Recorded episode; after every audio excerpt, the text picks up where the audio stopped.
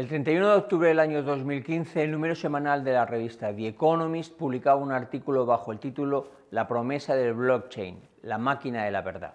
Hace casi cinco años ya se vislumbraba que las criptomonedas no eran más que una de las aplicaciones de una de las tecnologías más disruptivas del último siglo.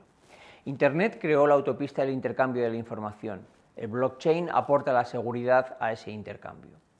En un vídeo anterior explicábamos de manera sucinta en qué consiste la tecnología blockchain, vídeo que os invito a ver. En este vamos a ver un ejemplo de una de las aplicaciones disruptivas que ya podemos encontrar en nuestra vida habitual y de un nuevo paso en la tecnología para asegurar la inviolabilidad de la información transmitida. Antes que nada, recordar que la tecnología blockchain no es más ni menos que una tecnología basada en que la base de datos no está centralizada en un punto, sino que es distribuida entre los usuarios, sin existir autoridad central que ejerza de árbitro y o verificador. Este registro distribuido es lo que hace inviolable el registro. Quizá la aplicación más impactante de la tecnología blockchain después de las criptomonedas sean los smart contracts. Para explicarlos, lo mejor será verlos sobre un ejemplo.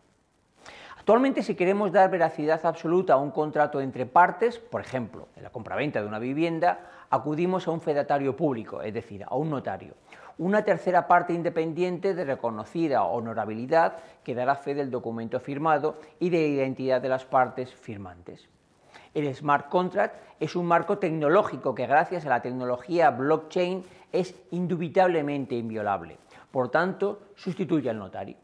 Pero además, al poder actuar en tiempo real, podrá ejecutar de manera automática las cláusulas del contrato, desencadenando sus consecuencias sin necesidad de intervención de terceros. La tecnología blockchain permite la verificación objetiva y automática de los intervinientes, gracias a su registro personal, del objeto de la intermediación, en nuestro caso de la vivienda, aportando toda la información, tanto catastral como registral, y aportando la certeza al pago de la operación de acuerdo a las condiciones pactadas. Y todo en tiempo real. En nuestro ejemplo, pensemos en lo que hace un notario, sin querer quitar importancia a la asesoría jurídica que el notario aporta a las partes. Como fedatario lo que hace es verificar la identidad de las mismas, comprobar mediante un certificado del registro de la propiedad la existencia y el estado de carga del objeto de la compraventa comprobar la entrega de un documento de pago sin poder comprobar si el dinero ha cambiado de cuenta y finalmente dar fe de la ocurrencia del acto. En el smart contract, nuestra identidad y o facultades para intervenir en el acto vendrán determinadas por nuestra acreditación digital. Los datos del inmueble de propiedad y cargas irán acompañados mediante una cadena de bloques a sus datos catastrales, como si fueran las hojas registrales, lo que hace como ocurre en las monedas que sea infalsificable. El pago se realizará mediante una transacción de normal cambio de criptomoneda. Una vez que todo esté incluido en el smart contract, este ejecutará de manera simultánea todas las operaciones, es decir, la verificación de las partes y del bien a ser transmitido, el pago del objeto de la transacción y la anotación en el libro de registro del bien de su nuevo propietario.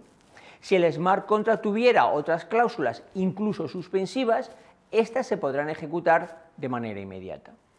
Pero ¿qué ocurre si no pagamos con criptomonedas, sino que lo hacemos con euros?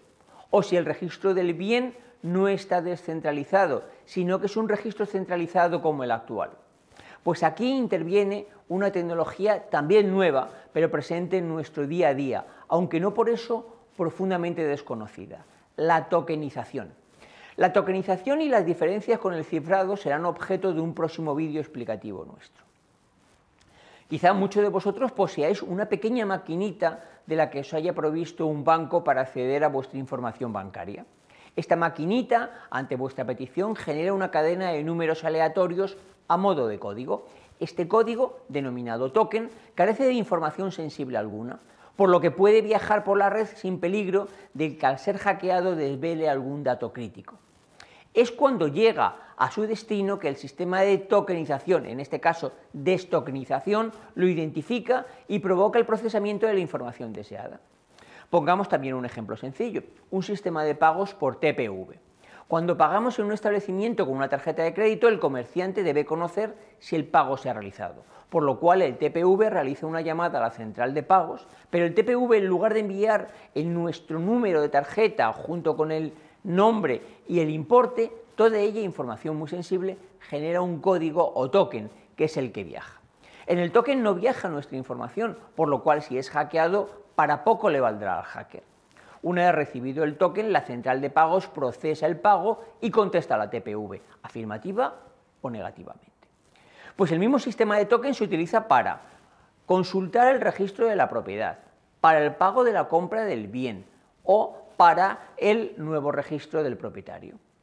Alguien pensará que esto es utopía o ciencia ficción, pero no es así. El registro de Dubái o de Croacia, el de Chicago y el de muchos otros países ya han empezado y algunos hasta lo han completado procesos de implementación de tecnología blockchain en su registro de la propiedad. Esta tecnología es tan de vanguardia y tiene tanto futuro que ya una de las principales actividades de IBM es el desarrollo de aplicaciones utilizando tecnología blockchain. Otras muchas aplicaciones de la tecnología blockchain serán mostradas en un próximo vídeo que os invito a ver a todos.